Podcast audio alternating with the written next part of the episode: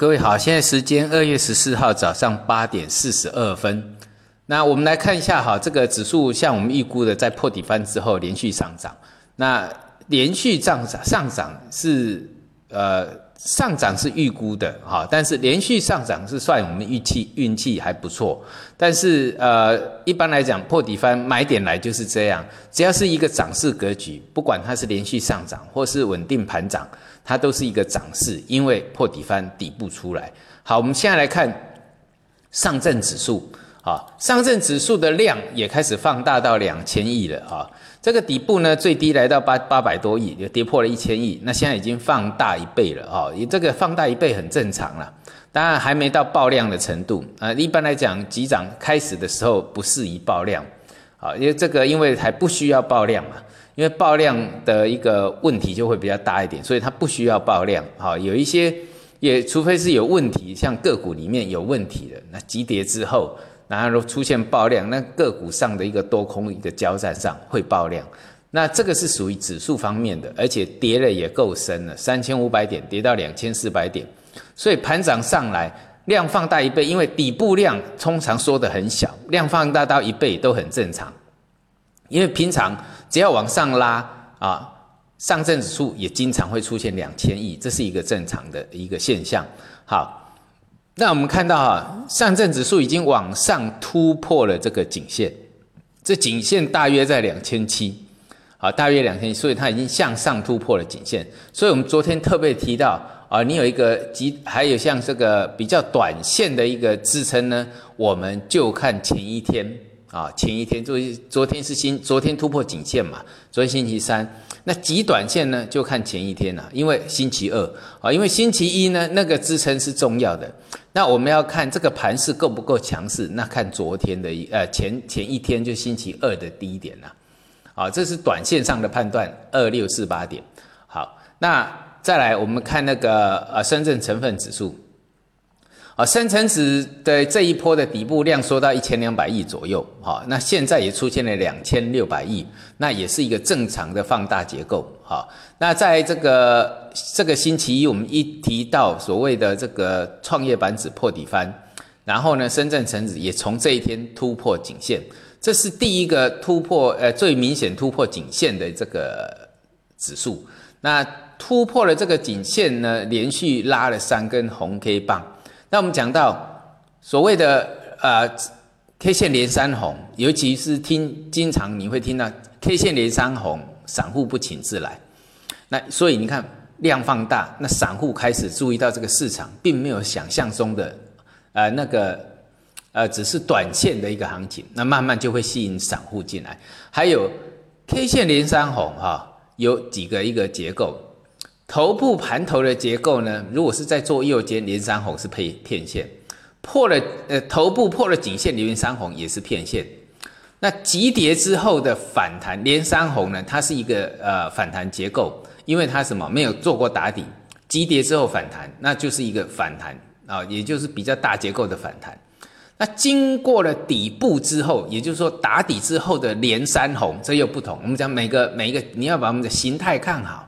量价结构，量价结构就是这样。每一个阶段，每一个形态相对的位置在哪里？这个是差异蛮大的。这是打完底部的连三红，好，那再加上这个二月一号的这个二月一号创业板破底翻嘛，我们这个指数全部都是拉红 K，这个已经连四红了。所以到昨天它就已经，呃，到前天它已经连三红了。所以这一波的一个上涨是确立的，因为底部的往上突破连三，最起码。不会很短的时间结束，好，那在没有很短的时间结束呢？那表示说类股轮动，啊，类这个板块会去轮动，好，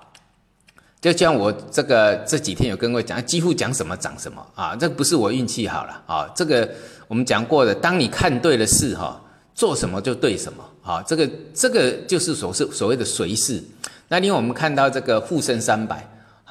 沪深三百哈，从星期一开始到现在，哎，已经涨两百点了。好，那你在过去，我们来看呢，沪深三百从去年二月崩崩跌以来，就是这个美股闪崩带动的下跌以来，盘跌了一年的一个空头，好，这一年来要涨个两百点都很困难，好，非常困难。那这一波从这呃从这个低点上来已经涨五百点了，所以我们讲过这一次的多头比上次呃这是一年多来比较难能啊比较难得遇到的哈。那即使说从开红盘到现在的三天涨两百点，这也是一年以来啊除了闪崩那一次的反弹，其他的反弹顶多也大概就是两百点左右。那这边三天就涨了两百点。那整个波段涨了五百点，那就告诉你，我们跟各位提到过了，从一月十八号的这个呃外资去买 A 五零的那一次，把它拉到破底翻之后呢，那这一次是二月一号的创业板指破底翻，所以整个结构告诉你，这里是一个多头结构了。好，最起码呃破底翻，一般来讲哈，它是属于一个回升回升的行情，那就算不是回升行情，也会有一个多头坡。好，那如果我们做对了，而是呃做到了一个回升行情，那是一个相对的低档，就是我昨天在直播讲的，这是一年来难得一次的一个底部讯号。那这个底部呢，啊，判断上第一个已经对了，就是一年以来最难得的底部讯号。那也有可能是十年以来的底部讯号，当然有机会，哈，有机会，只是说就就算不能。完全的断定，那最起码这波行情做做对了，那奠定了一个什么多头的基础嘛？好，好，那再接下来我们看那个，我们刚讲到的是这个沪深三百，好，那再来我们就看创业板指哈，创业板指就是这一次我们讲到的开新春开红盘的一个主轴啦，好，因为它是跌最深的。啊，然后是二月一号它才完成破底翻，所以你看到最近创创业板指涨得最好。好，那带动创业板指的一般就是国产芯片，因为每一次只要是创业板指涨得好，都是由国产芯片这个板块带动，所以国产芯片的一个板块的一个结构上，也因为跌升了之后，带动了整个创业板指啊啊上涨，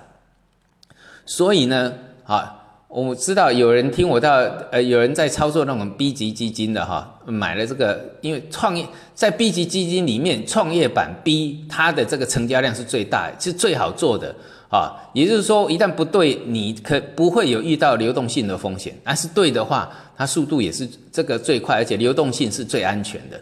好，那只要注意一下哈，我们讲极短线还是看一下啦，星期二的低点。那最后我们再看一下那个上证五零。上证五零呢？啊，像那个我们刚刚讲的所有指数都会带量，就只有上证五零不带量啊。这个就是我这一年多来一直讲的，上证五零的蓝筹股啊被锁定，所以这个叫做锁码。好，它的上涨不需要带量啊，所以知道量价结构，量价结构。当一个呃你要呃结合这个实结合实际的状况来判断这个量价，好，这量价是这样看的。好，那上证五零。上来呢，那我们再看，啊，我之前跟各位讲到判断这个一月十八号判断外资进来的，当然就是 A 五零啊，好，那 A 五零呢，从我们讲到了到现在也涨了一千点了，那这个之前我们讲到这个一月十八号呢，呃，连续带量之后，它的支撑在一万零九百点，那你现在再把支撑提高到形态上。有一个平台的支撑，大约在一万一千四百点，那这个就是你所谓的停利点了。因为现在它达到了一个压力区，跟它跟上证五零一起达到那个上缘颈线的压力。好，A 五零大约是在一万两千点嘛。好，那所以呢，这个我们讲到了，当到压力区当然是不适宜去追价，但问题是，呃，我们讲到的，呃。结构上，它是一个盘涨的结构，没有转弱之前，那持股，也就是说，我们一般来讲，多头的一个部位也不要轻易动摇，除非你有看到盘头或是出货现象，目前是没有。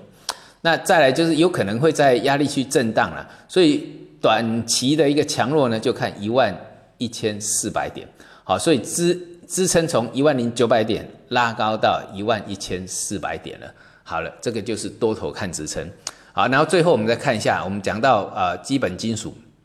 也就有色金属的一个部分。昨天的白银、黄金都下跌，尤其白银下跌，那下跌的很正常，因为它本来的支撑就是十五块三到十五块七嘛，这个我跟各位提到过。那现在已经是所谓的这个呃，当然还有就是还有就是那个黄金呐，好。哎，我们很久没跟各位讲黄金了，因为我们这一波操作还是建议都是以白银为主。那黄金呢，这一次的一个反，这一次的一个呃多头哈突最高看到的是一三三一。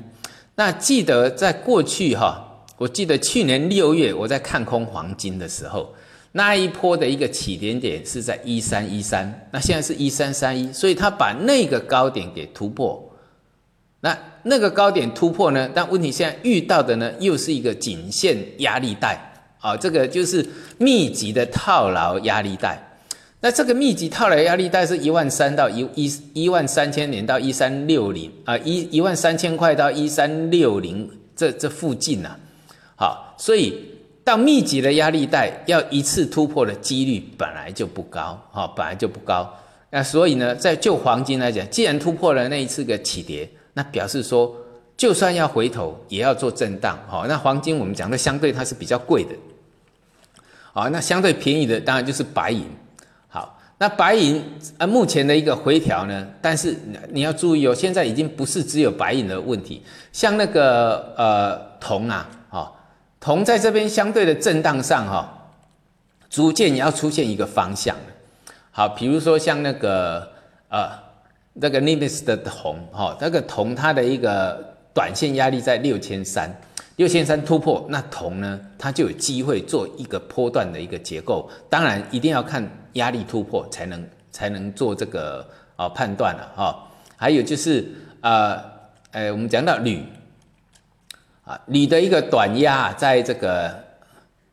啊，大约是在一九五零啊，一九五零突破呢，那这个铝也是一个转强结构。我们看到这个基本金属都有机会哈，像铅呐，啊，铅做了一个颈线的突破，这么，现在回回测颈线，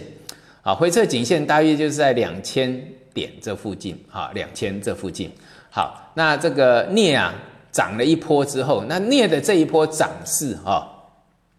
这一波从一万零五百点左右，一零五三零涨到接近一一千一万啊一万三千五百点这个地方，那这个最高点是一三三五零，那我们看到颈线的一个起跌顶也是一三三五零，好，也是一三三五零，那所以说一三三五零只要能做突破，那这个头部就的结构就会被反转掉。还有一点就是。镍之所以强，就是我讲到它跌到十年低档区才开始做的一个弹升。它十年低档区，大概有呃这一波是跌到一万零五百点，那涨呢哈，涨幅也高达了三千点，三千三千点。所以呢，就基本金属来讲，它已经现在不是我们的就基本金属有机会去做一个呃这个呃回升的一个结构，包括像。我们先讲了这个呃基本金属，当然还有贵金属，所以呢，对有色金属呢是这一个底部是有利的哈。那另外包括当然还有这个啊农产品都是十年低档都有机会，那相对应的板块那就有机会去做轮动啦。所以有时候你要多注意一些这个板块上啊的一些的一些题材啦。啊。我们现在早上到这里，谢谢大家。